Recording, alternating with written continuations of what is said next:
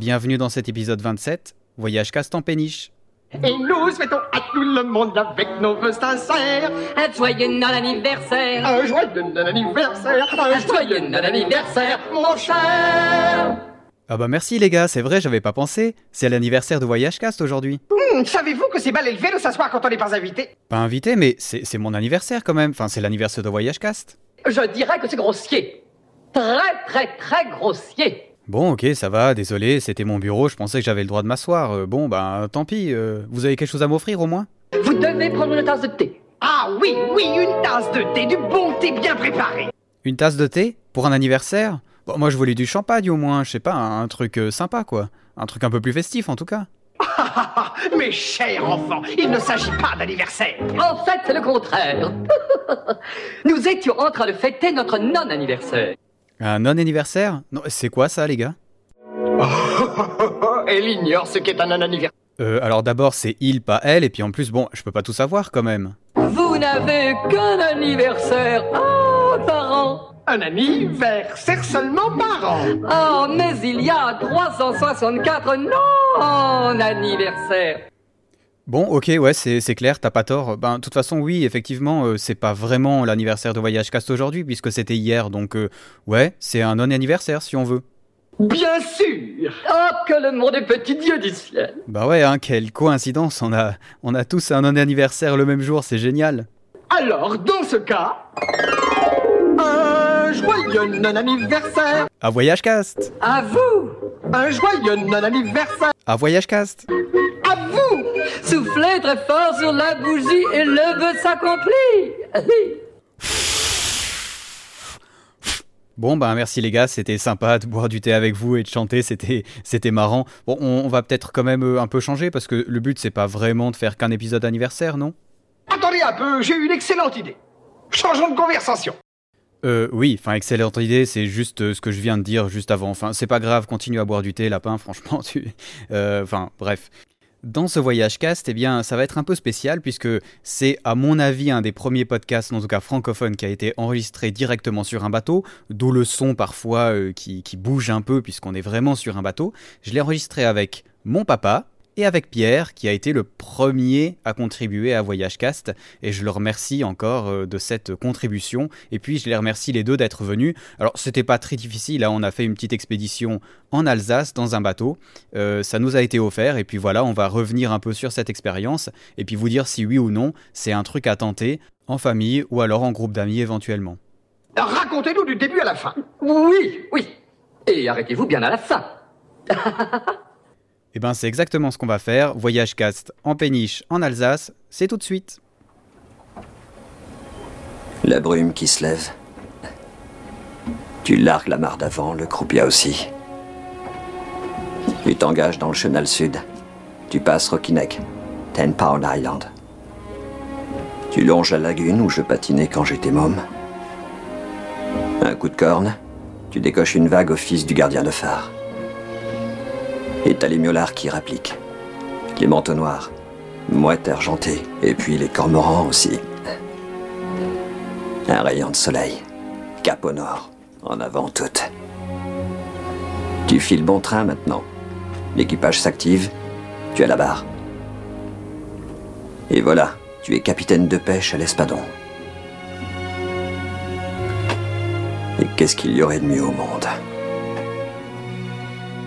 Bonjour et bienvenue sur Voyage Cast, ici Jonathan comme d'habitude, mais pas comme d'habitude, nous sommes sur l'eau et je suis accompagné de Pierre, salut Pierre, Salut. Et de Philippe, Salut Joe. euh, que j'appellerai mon papa parce que je vois pas pourquoi je l'appellerai Philippe. Alors euh, pourquoi sur l'eau? Eh bien parce que euh, les Canalous nous ont offert une petite croisière euh, sur quatre jours afin de pouvoir voir ce que c'est de faire du tourisme fluvial.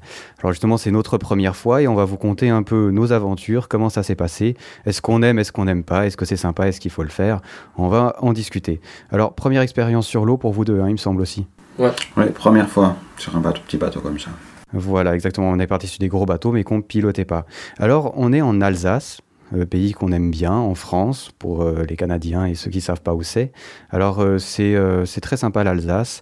Comme on est encore assez tôt dans l'année, on est en mars, on a encore un temps qui est très frisqué, c'est le moins qu'on puisse dire. On a même eu de la glace l'autre jour, donc il fait très froid. C'est peut-être pas le moment préféré pour faire, pour faire du bateau, pour aller dans les canaux, parce qu'il fait froid. Mais voilà, c'était un peu le moment de tester tout ça. La saison va commencer. On est le week-end de Pâques, donc on a aussi beaucoup de choses qui sont fermées. Mais c'est sympa quand même. On va vous conter un peu comment ça s'est passé. Alors, euh, les canaux, euh, est-ce que quelqu'un peut expliquer à quoi ça ressemble, un canal euh, Voilà, parce que c'est quand même une spécialité dans nos pays. Je pense pas qu'il y a ça au Canada et aux États-Unis. Je pense qu'en quelques mots, c'est comme une rivière, simplement elle est reconstruite sur les, sur les bords et on a quelque chose de très droit, de très rectiligne, bien qu'il y, ait bien qu'il y ait des virages. Voilà, et puis ce qui est intéressant, c'est des canaux qui ont été construits, ça fait très longtemps. On a vu des 1846, quelque chose comme ça. Et puis il y a des écluses entre deux pour les différences de niveau. Et on doit attendre que ça s'ouvre, attendre que ça se ferme, la porte se ferme, que l'eau s'écoule pour que le bateau, descende quelques mètres, pour continuer euh, un kilomètre ou peut-être 300 mètres, pour reprendre une petite écluse et recommencer. Voilà exactement, parce que les canaux donc euh, descendent euh, petit à petit vers la mer, je suppose. Hein. Et puis ça a été utilisé surtout pour transport de marchandises, et c'est maintenant pas mal utilisé en plaisance. Des transports de marchandises, il y en a encore. On n'en a pas vu parce qu'on est dans les jours de congé, il semblerait qu'il y en ait encore. Mais c'est surtout euh, fait pour les croisières actuellement.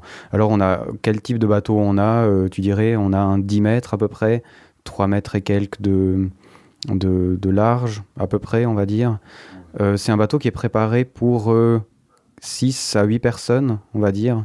Oui, on va dire ça, oui. Voilà, exactement. Alors nous, on est 3, donc on a largement de la place. Euh, je sais pas ce que vous pensez, moi je pense que pour 8, c'est quand même un bateau qui est assez petit. Je pense que c'est galère d'être à 8 sur, euh, sur un bateau aussi petit. Si on est en plein été, et puis qu'il fait beau, et puis qu'il y en a qui sont sur le pont, et puis euh, qui s'occupent des, des écluses, puis les autres dedans, ça peut aller, mais c'est quand même, ouais, ça, serait juste juste. je dirais qu'il faut juste pas se marcher, se marcher sur les pieds. C'est-à-dire qu'il y en a, comme tu dis, qui doivent être à l'intérieur et puis d'autres à l'extérieur, principalement au moment des, exclus, des écluses. Si on est tous à l'extérieur, on se marche vraiment sur les pieds et puis on peut, on peut rien faire. Ouais, voilà, exactement. Mais il y a des bateaux qui sont prévus. Donc, je crois que les plus petits sont pour 4 personnes, qui sont encore un peu plus petits que celui-là, qui ont certains seulement une, voire deux cabines.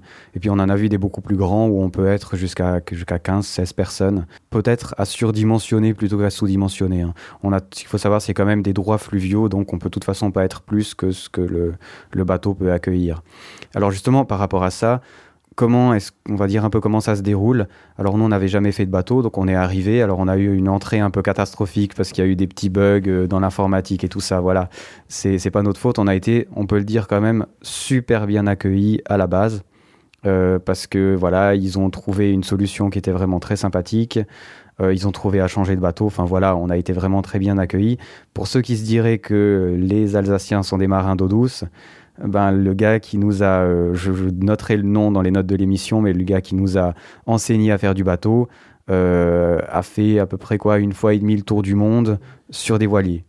Ouais. Donc, euh, je sais, alors je pense pas que ce soit le cas à toutes les bases, mais là en tout cas on a, on a eu un vrai marin qui nous a expliqué comment fonctionne le bateau.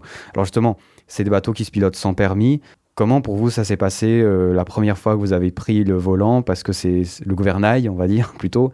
Euh, parce que c'est assez bizarre de conduire un bateau quand même. Ça, c'est pas, c'est pas une voiture. Euh, c'est spécial. C'est clair que bah, comme tu as pu quand même commencer à, à l'utiliser avant, toi je pense que tu as été plus facilement habitué. Moi, vu que j'avais, juste vu comme, comme tu avais conduit, comme tu avais appris à, à côté du formateur, si on peut l'appeler comme ça, je dirais que vu que vu que je l'ai fait après coup et tout seul, c'était un peu plus galère vu qu'on a l'habitude de conduire quelque chose de plus réactif et là on a vraiment l'inertie du bateau qu'il faut gérer donc si on commence et qu'on essaye c'est pas dans un tout petit canal tout dans les moments étroits, moments difficiles ou même dans les tunnels qu'il faut commencer mais plutôt sur quelque chose d'assez large. Ouais, voilà, alors parce que ça c'est assez marrant. Nous, là où on a commencé, je pense qu'on a commencé dans l'endroit le plus difficile où on peut commencer parce qu'on était dans un, alors dans, un espèce de petit port. On a démarré et tout de suite après, euh, on a eu un tunnel. Et c'est vrai que c'est très spécial parce que les tunnels euh, sont vraiment très très étroits. On n'a pas beaucoup de place, on n'a pas beaucoup de visibilité parce qu'on n'a pas des grands phares sur le bateau. Mais globalement, c'était la première fois que je prenais le bateau en main. Ça a été assez cool, quoi. Je veux dire, euh. ce qu'il faut dire aussi, c'est que c'est des bateaux qui vont très très lentement. C'est, il nous a dit, c'est 8 km heure maximal. Généralement, on fait quoi Du 5 km heure à peu près. Donc, on est vraiment tranquille, c'est vraiment pas du tout dangereux. Il faut quand même avoir 16 ans pour commencer à conduire un bateau. Donc voilà, prévoir ça. Peut-être alors, voilà, question pratique, combien est-ce qu'il faut être d'après vous pour aller en croisière, au minimum? Ça serait bien 3 pour, moi, parce que aux écluses, il faut s'accrocher à deux, à deux bits d'amarrage. Donc une à l'arrière, une à l'avant. Et puis le conducteur reste à la barre pour, euh, euh, soit freiner le bateau ou voilà. Donc ici, à, à 3, c'est tip top. Donc il faut que c'est mieux qu'il fasse beau parce qu'on est dehors. Là, on a eu un peu, on a eu un peu, on frais, mais c'était bien. Je dirais qu'à 3, c'est bien. C'est encore mieux d'être plus quand genre 4-5. À partir de 4-5, on a deux personnes qui peuvent même rester à l'intérieur et à tour de rôle, on fait quelques changements pour que tout le monde ait la possibilité d'être un peu plus au chaud, surtout par le temps auquel il fait maintenant. Ouais, exactement. Alors là, bon, comme on a dit, il fait froid. Les bateaux sont pas spécialement prévus pour aller au froid. D'ailleurs, ils sont sortis pendant l'hiver. Hein. Euh, on a un chauffage quand même qui fonctionne, donc on meurt pas de froid. Mais c'est vrai que peut-être, je suppose que même entre saisons, il faut quand même bien s'habiller parce que on est quand même sur l'eau. Donc on a quand même toujours contact avec l'eau, la coque elle est froide quand on va se coucher au lit, c'est vrai que c'est assez froid. Donc euh, voilà, il y a, y a, toujours des couvertures qui sont fournies, donc on meurt pas de froid, mais c'est vrai que bien s'habiller, ça peut être vraiment sympa. Euh, alors peut-être combien de temps est-ce qu'on doit conduire par jour à peu près? Moi je dirais que tout dépend de, ce qu'on veut faire, mais si on veut passer quand même un peu de temps dans les villes euh, par lesquelles on passe, je pense que 4-5 heures euh, de, conduite par journée, c'est largement assez. Et puis garder un rythme un peu plus tranquille aussi, ça permet de, de, se faire plaisir aussi par les villes par lesquelles on passe. Aussi d'essayer les, plats typiques régionaux. Bon là on est en Alsace, donc dans toute l'Alsace, on peut s'arrêter un peu partout pour euh, goûter quelque chose, mais c'est quand même ça un aspect assez pratique. Exactement. Alors vous entendez certainement les bruits, c'est parce qu'on enregistre dans un bateau. On a un bateau qui est passé juste à côté de nous. C'est pas grave, on continue. Donc euh, voilà. Alors comme tu as dit, à peu près 5 heures de navigation par jour, c'est ce qui compte pour la batterie. Euh, en 5 heures, on peut quand même faire pas mal de kilomètres, surtout si on est bien organisé. Alors là, l'avantage qu'il y a d'être entre saisons, c'est qu'on a quasiment personne sur les canaux. Donc on, là, en plus, on est des jours fériés, donc on n'a même pas de, flotte euh, commerciale. Et donc du coup, ça nous permet vraiment de passer les écluses facilement. Euh, là, alors là, on a eu pas de problème, pas mal de problèmes hier. On a eu deux écluses qui ont foiré. Alors là aussi, c'est pas grave dans le sens où c'est parce qu'on est en début de saison. Euh, ils sont encore en train de changer des automates et tout. C'est tout un système qui doit se, se remettre. Et donc c'est normal qu'on a de temps en temps des problèmes. Alors j'ai juste une idée pour euh, le bateau. Je sais pas si vous avez déjà été en vacances dans une caravane. Alors en fait, ça, ça me fait un peu cet effet-là. Le centre du bateau où il y a le, le, petit réchaud à gaz, où il y a, le, où il y a la table, où il y a le frigo. Bah, c'est comme si on était dans une, dans une caravane. Et puis en fait, du, côté avant puis du côté arrière, il y a comme deux chambres. Et ça fait un peu cette impression, comme si on était dans une caravane avec un moteur sur l'eau. Ça me fait un peu penser ça et je trouve assez sympathique. Et puis, euh, ouais, ça vaut la peine d'être fait. Ouais, c'est ça exactement, c'est vraiment sympa. Alors, vous le direz plus vous le feriez en famille plutôt, avec des amis euh? Moi, je dirais euh, quelques amis euh, qui sont assez proches, qui s'entendent bien. parce que c'est clair qu'ensuite, rester longtemps sur un bateau, facilement, il y, a des, il y a des embrouilles qui, qui viennent. Maintenant, c'est clair que 4-5 amis qui s'entendent bien, ça va. Je pense que ça devrait jouer. Ouais, à 4-5, ça serait sympa, ouais. On a le problème des familles, si c'est tout le papa qui paye, ça lui fait plus cher que si on est à 5 copains qu'on partage le prix en 5. Ouais, voilà, exactement. Alors, juste pour les prix, alors effectivement, il y a plusieurs euh, choses qu'il faut compter dans le prix, on va en parler. Alors, première chose, il y a la location du bateau. Les week-ends, c'est clairement le plus cher. C'est vraiment pour des gens qui n'ont pas le temps de faire autrement. Euh, ce qu'il faut savoir, c'est que généralement, les bateaux, on les donne et on les rend exactement au même endroit. Donc ce qui fait que si on a deux jours de navigation complète, ça veut dire qu'on va un jour dans un sens et l'autre jour dans l'autre. Donc euh, ça peut être euh, un peu ennuyant, on va dire, sur deux jours de passer deux fois au même endroit, à moins qu'on n'ait vraiment pas le temps. Les prix sont aussi assez élevés. Ensuite, on a ce qu'on appelle des mini-semaines, c'est-à-dire c'est du lundi au vendredi.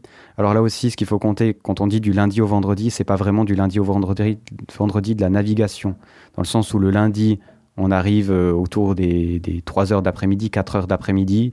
On regarde un peu avec, euh, voilà, avec le capitaine comment est-ce que ça se déroule, la prise en main du bateau. Et puis une fois qu'on a la prise en main du bateau, euh, généralement c'est autour des 6 heures. Et ce qu'il faut savoir, c'est qu'on n'a pas le droit de piloter plus loin que le coucher du soleil. Alors en été, ça va parce que le soleil se couche autour des 9 heures, donc on a encore du temps, mais en hiver, c'est vrai que nous, bah, on n'a carrément pas pu naviguer le premier jour. Quoi. Donc ce qui peut être embêtant si on prévoit de faire beaucoup de kilomètres. Même chose le vendredi quand on rend le bateau, ça se rend à 9h du matin parce qu'il faut le préparer ensuite pour les prochains, euh, les prochains clients.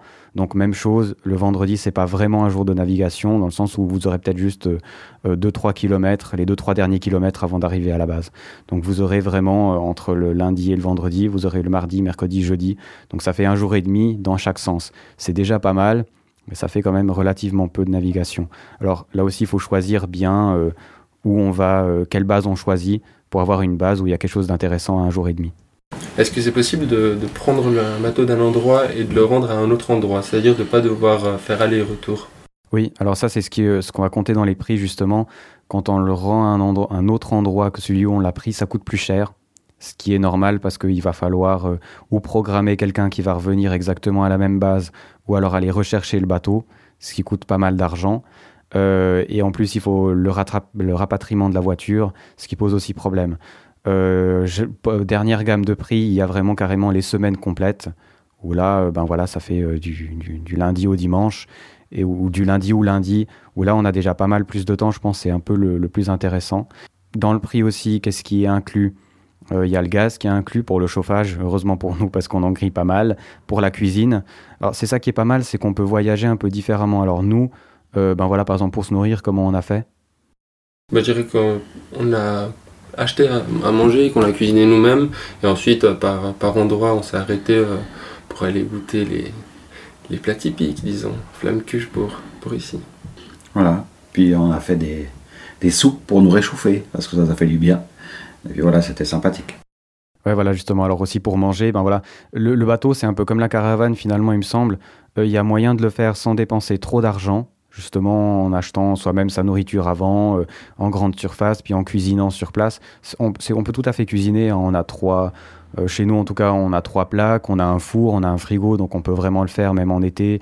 On peut facilement cuisiner, économiser de l'argent, puis peut-être si on a un peu plus de moyens, euh, se permettre de s'arrêter dans les bonnes adresses. On en a vu, par exemple, dans un, dans, à Averne, qui est juste un peu. Saverne. Saverne, pardon, qui est juste un peu avant. Et bien, il y a quand même un, restaurant qui est coté de, de fourchettes au guide Michelin. Donc, vraiment des endroits sympathiques, je pense, où s'arrêter, mais qui demandent justement un peu plus d'argent. Niveau des prix aussi, ce qui est compté, enfin ce qui est pas compté plutôt, euh, c'est les heures de conduite. Donc euh, c'est peut-être un truc à comprendre dans le contrat. Moi je l'avais pas compris. C'est les heures de conduite et pas les kilomètres qui sont comptés. Donc c'est-à-dire c'est les heures du fonction du moteur. Alors c'est facilement euh, où vous faites un petit carnet de bord où vous notez combien d'heures par jour vous faites, ou alors il y a les heures moteurs qui sont directement affichées parce que par exemple quand vous voulez recharger quelque chose, il faut que le moteur tourne et donc c'est compté comme si on bougeait. C'est juste un petit truc à calculer parce que moi j'avais calculé en kilomètres et je m'étais dit avec le nombre de kilomètres qu'on va faire, on va payer énormément. Euh, ça dépend du bateau, de la catégorie bateau qu'on a. Ça peut être, je crois que les premiers sont à 5 et quelques euros de l'heure et les derniers sont autour des 10 euros de l'heure. Ça change aussi en fonction de la saison et du prix du gasoil. Mais globalement, à 5 heures par jour, ça fait pas tant d'argent que ça. Quoi. Mais il faut quand même réfléchir parce que sur deux semaines, ça fait un chiffre qui est presque égal à la location en elle-même. Mais là, c'est euh, encore une fois, si on est 12 personnes sur un bateau, c'est facilement payable. Pour vous, quels sont les avantages d'un voyage comme ça? On l'a fait sur euh, maintenant 3 jours c'est sympa, c'est pas sympa, euh, on le fait, on le fait pas Alors moi, on le fait. Et puis euh, ce qui est bien, c'est qu'on voit le, euh, soit les villes, soit la campagne vue du canal qu'on voit jamais au bord d'une route ou, au bord d'une ligne de chemin de fer. C'est vraiment, on passe ailleurs, le canal passe soit en plein champ, soit en pleine ville, comme on est arrivé à Saverne, il y avait, je sais pas, peut-être une 30, 40 personnes qui étaient là à nous regarder quand on passait l'écluse. Et puis, ouais, c'est spécial, quoi. On a. Moi, j'ai bien apprécié le fait qu'on voit toujours un peu l'envers du décor, parce qu'on traverse des zones industrielles, par exemple, et on voit les, les derrière des usines, on voit les, les, les, derrière des maisons, en fait, parce que les maisons sont, sont toujours dirigées pas du côté du canal. Et c'est ouais, intéressant. On me dirait que à chaque fois qu'on me dit euh, vacances, c'est le dernier truc auquel je pense. Je pense plutôt à plage, euh, quelque chose tranquille, visite dans une ville, etc. Au final, c'est quand même quelque chose de complètement différent et c'est quand même des vacances. Et je pense qu'il faut juste se lancer et puis essayer. Ouais, si, s'il faut dire aussi, c'est que la mode actuellement, chez les voyageurs, c'est un peu le slow travel, comme on l'appelle, hein, c'est-à-dire voyager tranquillement, plutôt que de faire des, des villes et de- d'aller le plus vite possible entre les deux. Et à mon avis, pour ça, la péniche, c'est vraiment pas mal. On est vraiment tranquille, à moins d'avoir un programme très serré parce qu'on a prévu trop de kilomètres. On est vraiment tranquille. Les écluses, finalement, une fois qu'on en a passé une ou deux, on sait comment ça marche. C'est aussi très tranquille. Donc euh, c'est vraiment, vraiment, vraiment pas mal. Puis ça se fait en groupe aussi. hein. Euh, si je partais, je partirais avec en tout cas 5-6 personnes pour partager les coûts. Et là, c'est vraiment pas mal.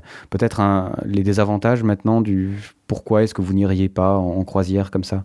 Au-delà euh, du budget, bien sûr, parce que le budget dans tous les voyages, c'est c'est ce qui plombe le truc généralement. Je pense pas principalement maintenant, c'est à cause du froid, vu qu'on est on n'est pas forcément au bon moment. Bon, ça on l'a déjà dit. Et sinon quelque chose euh, qui serait peut-être pas, pas forcément pratique, c'est oui, il faut, faut aimer soit le, le camping, le camping, le camping-car pour euh, pour venir ici, sinon. Ou alors si on n'a jamais essayé, se lancer. Je vois pas pourquoi je le ferais pas. J'ai aucune idée. euh, j'ai- moi, j'ai rien qui m'empêcherait de, de le faire ou de dire à quelqu'un euh, fais, fais le pas parce que je trouve que c'est. ouais. Pierre a parlé de camping-car, oui.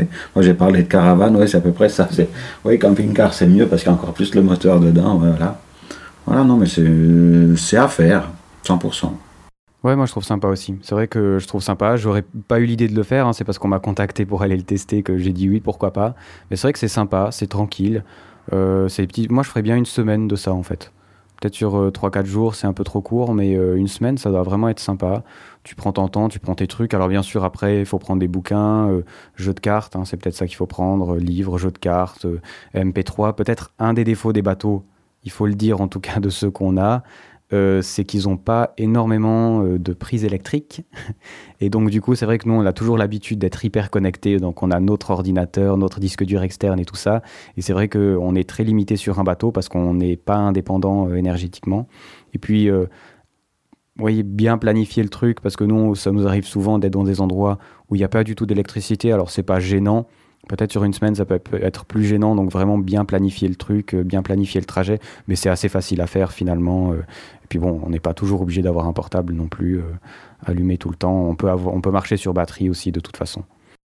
On a même joué à MacGyver, on a coupé une prise pour pouvoir l'enfiler sur le transformateur pour pouvoir euh, euh, enregistrer euh, euh, le potasse qu'on qu'on fait maintenant. Ouais, mais ça faut pas le dire. Oui, c'est vrai qu'on va pas dire qu'on détruit euh, notre propre matériel pour faire du podcast. c'est pas très bien. Mais oui, enfin, en, en bref, vraiment sympa. Alors peut-être aussi le défaut qu'il y a maintenant, on a passé dans les Vosges, par exemple, qui est vraiment magnifique. Mais actuellement, c'est un peu trop tôt, je trouve. Parce que justement, les arbres euh, sont pas euh, en feuilles. Donc, euh, c'est c'est quand même sympa, mais c'est vrai que moi, c'est un truc qu'il faut, à mon avis, il faut vraiment le faire au départ du printemps. À mon avis, ouais, au printemps, Ouais. ça doit être énorme. On a vu be- beaucoup de canards aussi, c'est sympa, mais moi je pense aussi au printemps, t'as des, t'as des petits canetons partout et tout ça, donc ça doit vraiment être sympa. Les villes, ce qu'il faut savoir, c'est que ça marche vraiment sous le principe de la saison. C'est un peu comme quand on va à mi-saison euh, dans une saison de ski, dans, dans une station de ski.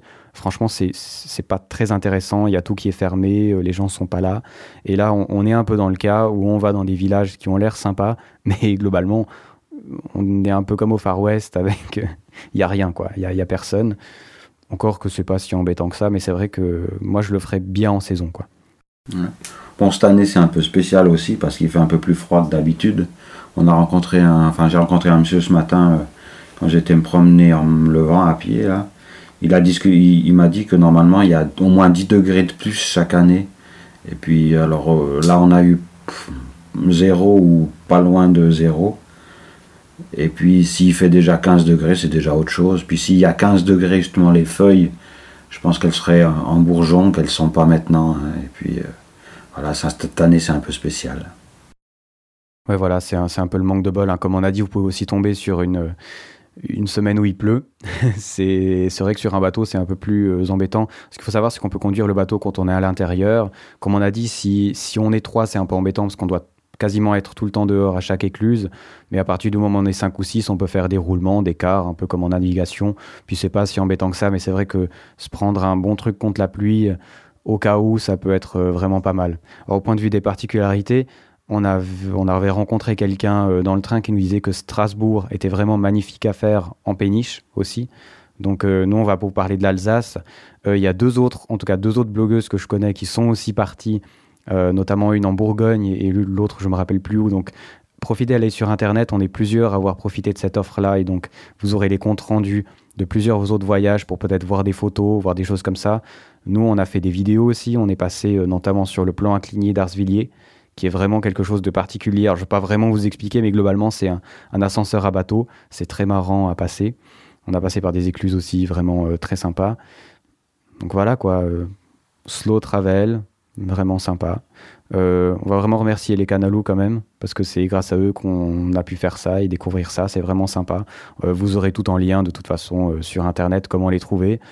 En tout cas, à la base où on était, vraiment des gens très sympathiques. Puis même quand je ne sais plus quand quel village on s'est arrêté, puis on regardait au bord de la rivière, il y, y avait un monsieur, là, on a, on discuté de poissons, de chasse, de région. Les gens sont, sont les- ont l'air accueillants, et puis si on se montre sympa, détendu, euh, c'est un super contact avec la population aussi. Ouais, exactement. Donc vraiment, pour moi, un bon truc à essayer en tout cas une fois. Je je partirai pas forcément toutes les années là, parce que comme je disais dans chaque podcast, j'ai envie de partir, hein, Argentine, euh, Australie et tout ça. Mais finalement, ça c'est vraiment pas mal, ça peut être une bonne alternative. Ce qu'il faut peut-être dire aussi au niveau du prix, parce que peut-être si vous allez sur Internet, vous allez trouver un peu cher. Euh, globalement, quand on voyage, une trentaine d'euros par nuit, c'est vraiment le minimum qu'on paye dans un Formule 1. Hein, il faut être honnête, moins de ça, on peut pas. Euh, donc euh, on est quatre, euh, on prend deux chambres, ça fait déjà 60 euros la nuit. Sur une semaine, ça fait quand même déjà beaucoup d'argent. Dans le bateau, on a notre petite chambre, on a la cuisinière en plus, on a le carré où on peut manger. Franchement, globalement, ça coûte à peine plus cher que l'hôtel, franchement. Sans compter qu'on part, généralement, on part pas en vacances en voyageant dans des Formule 1, faut le dire, parce que c'est désagréable. On le fait une nuit, mais pas plus. Alors que là, sincèrement, euh, nous, comme on l'a dit, on ferait volontiers une, deux semaines. Franchement, pour moi, sans problème, sans me sentir à l'étroit, rien. Non, c'est largement faisable. Il y a même deux douches, euh, deux, deux toilettes. On s'embête pas à aller euh, à attendre. C'est vraiment à l'aise. Ouais, voilà. C'est le luxe. Ben oui, presque. Franchement, ouais, c'est le luxe. Donc, euh, ouais, indépendance, euh, lentement, euh, dans la nature, euh, on peut vraiment faire. Je vous encourage vraiment à aller regarder. Il y a vraiment à plein d'endroits. Bref, on, va arrêter là-dessus. Comme on a dit, il y a toutes les infos. Si vous avez encore des questions, n'hésitez pas vraiment. Et j'en profite. On est actuellement le 22 mai, le jour où sortira ce podcast. On n'est pas le 22 mai actuellement, mais ça sortira le 22 mai. Ça fera exactement un an et un jour que VoyageCast existe. Donc vraiment sympa parce que quand j'avais commencé, je m'étais dit je vais essayer de taper dans les 10 épisodes, puis après on verra. J'avais l'objectif d'avoir maximum 100 personnes qui écoutent. Je suis largement au-delà. Et donc euh, vraiment vous remercier. Vous écoutez VoyageCast, vous semblez apprécier. Donc ça fait vraiment plaisir. On repart pour une année. Euh, L'hébergement sera certainement déjà payé. Je serai déjà certainement euh, plus loin. Donc voilà, merci. On va encore avoir pas mal de choses. Je rappelle qu'on a des voyageurs qui sont actuellement euh, en Australie avec qui on a fait un podcast, qui vont aussi passer du côté de l'Asie. On a euh, notre ami Clément qui va revenir du Burkina Faso en juin et qui va pouvoir nous parler de ces pays d'Afrique où il a été travaillé. C'est un journaliste. On a le, blogueur de Gaijin in Japon qui va aussi nous parler en fin d'année euh, de, son, de son voyage au Japon et de comment on fait pour travailler au Japon. On a des on a pas mal de, voilà, de podcasts qui sont déjà prévus. On va parler de survivalisme, on va parler de Mars, on va parler de beaucoup de choses. Donc restez sur VoyageCast. Pierre, j'aimerais te remercier parce que quand même, il faut ajouter un truc. Euh, vous le savez pas, vous qui écoutez VoyageCast, mais Pierre, c'est lui qui a fait le premier podcast avec moi. Et c'était, et c'était pas de la grande qualité, ma voix. il faut dire qu'on avait beaucoup rigolé. Je lui avais dit Ouais, Pierre, je, je veux commencer un podcast, il faut qu'on le commence, il faut qu'on le fasse. Et donc, le résultat, ben voilà, il est. euh, c'était le premier, hein, il faut être indulgent. euh, on est, j'espère, maintenant bien meilleur. Et puis, c'est aussi lui qui est capable, pour aller tester du matériel audio, de faire des interviews complètement débiles en pleine rue ou et même en pleine gare de Berne, qui est la Présent. capitale de Suisse. Présent. Voilà. Donc, s'il y a VoyageCast, c'est aussi grâce à Pierre.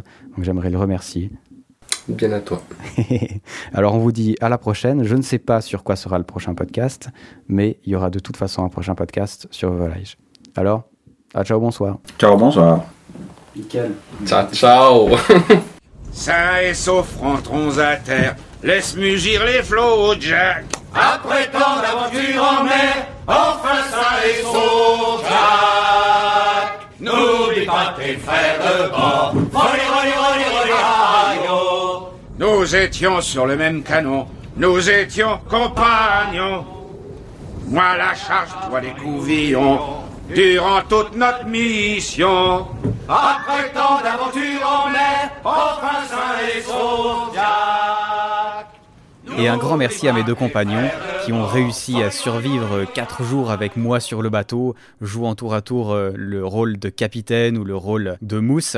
En tout cas, c'était vraiment génial. Merci les gars, vous êtes top. Et je tiens quand même à dire un truc, euh, peut-être un peu privé, mais quand même, franchement, vous connaissez un papa qui arrive à suivre son fils dans des délires de podcast? Sincèrement, Honnêtement, je peux vous le dire franchement, je crois que c'est le premier papa au monde à passer dans le podcast de son fils. Et ça, c'est quand même bien cool. Alors papa, merci, je t'aime. Et puis merci aussi à Pierre, bien sûr, qui est passé avec moi. Lui aussi me suit toujours dans mes délires, pour le meilleur et pour le pire. Merci les gars, vous êtes géniaux, on se refait ça quand vous voulez. Alors pour la bande son de l'épisode, eh bien vous aurez certainement reconnu au début la bande son d'Alice au pays des merveilles. Oui, parce qu'il me fallait un non-anniversaire vu qu'on était un jour trop tard que l'anniversaire de Voyage Cast. Mais je trouvais que ça jouait pas mal. Si vous avez l'occasion, re-regardez le film. Parce que sérieusement, Alice au Pays des Merveilles, le dessin animé de Disney, je sais pas ce que les gars avaient fumé pour ce film, mais ça devait être de la bonne. Parce que c'est du grand n'importe quoi, du début à la fin. C'est assez incroyable. D'ailleurs, euh, le lapin et le mec bizarre là, euh, dans leur thé, euh, c'est pas de la camomille. Hein. Il faut être clair, c'est pas possible d'être comme ça avec du thé noir. Bon, soit dit en passant, le deuxième extrait, c'est le récit de Georges Clooney dans le film En pleine tempête, qui est un film que j'aime bien parce qu'il semble retracer plus ou moins bien la vie de pêcheur. Euh, c'est un film assez triste quand même, mais j'aime bien, et puis j'aime bien Georges Clooney, et je trouve que, sa description de partir en mer était tellement belle, il nous la fallait en début de Voyage Cast. Alors bien sûr, on était des marins d'eau douce, bien sûr, on avait un petit bateau, mais on peut quand même se la péter, on a vraiment été capitaine. Et ben voilà, vous, avez déjà été capitaine? Non, ben voilà, nous on l'a été. La musique qu'il y a à la fin de l'interview, eh bien c'est celle qu'il y a dans le film Master and Commander, euh, je crois que c'est commandant et maître euh, en français. un très très bon film avec Russell Crowe, que j'aime beaucoup, qui compte l'histoire de deux bateaux qui se font la course pour se bousiller l'un l'autre. C'était la belle époque où les Britanniques et les Français euh, partaient en guerre. Euh, j'ai pas voulu vous mettre des dialogues du film, il y en a des très bons, mais le problème, c'est que ça avait tendance à spoiler un peu le scénario, donc si vous l'aviez pas vu, c'était pas très bon. En tous les cas, un très très bon film pour tous ceux qui aiment la mer, pour tous ceux qui aiment les bateaux, et puis un bon film pour les autres aussi. C'est vraiment très bien fait, il y a des très belles prises de vue en mer, les bateaux sont magnifiques. Et puis ouais, il y a, y a quelque chose aussi d'assez grand dans ce film. Bref, deux films que j'aime beaucoup. Je vais pas en faire tellement plus long, mis à part pour vous dire que ça fait vraiment plaisir d'être depuis une année sur Voyage Cast. Comme je le dis souvent, j'avais tablé sur 5 épisodes et puis j'en suis maintenant à 27. C'est donc énorme. Les deux prochains sont d'ores et déjà enregistrés. Dans le prochain, comme je vous dis, c'est une star qui va venir, mais euh, je vais pas trop vous en raconter. Il faudra vraiment que vous l'écoutiez parce que vous allez en apprendre beaucoup euh, d'un homme de radio que vous avez certainement déjà entendu si vous êtes dans la communauté voyageur, euh, d'un mec extraordinaire, bref, un interview que je rêvais de faire et que j'ai réussi à faire. Euh, merci pour eux. Et puis pour le prochain podcast, puisqu'ils sont déjà préparés longtemps à l'avance, vous le savez, eh bien c'est Misaki qui était déjà venu pour nous parler du Japon en mode un peu classique en fait, ce qu'il y a de classique à faire au Japon. On a parlé des bains, on a parlé de beaucoup de choses comme ça, euh, des villes à visiter. Et puis on a fait un podcast un peu plus borderline, où on a été là euh, dans ce qu'il y a vraiment d'absolument pas classique au Japon. On a parlé des idols, on a parlé des love hotels, on a parlé des parcs d'attractions, on a parlé de tout ça. Euh, c'est un podcast, autant vous dire, on a pété les records puisqu'il va durer plus de 3 heures.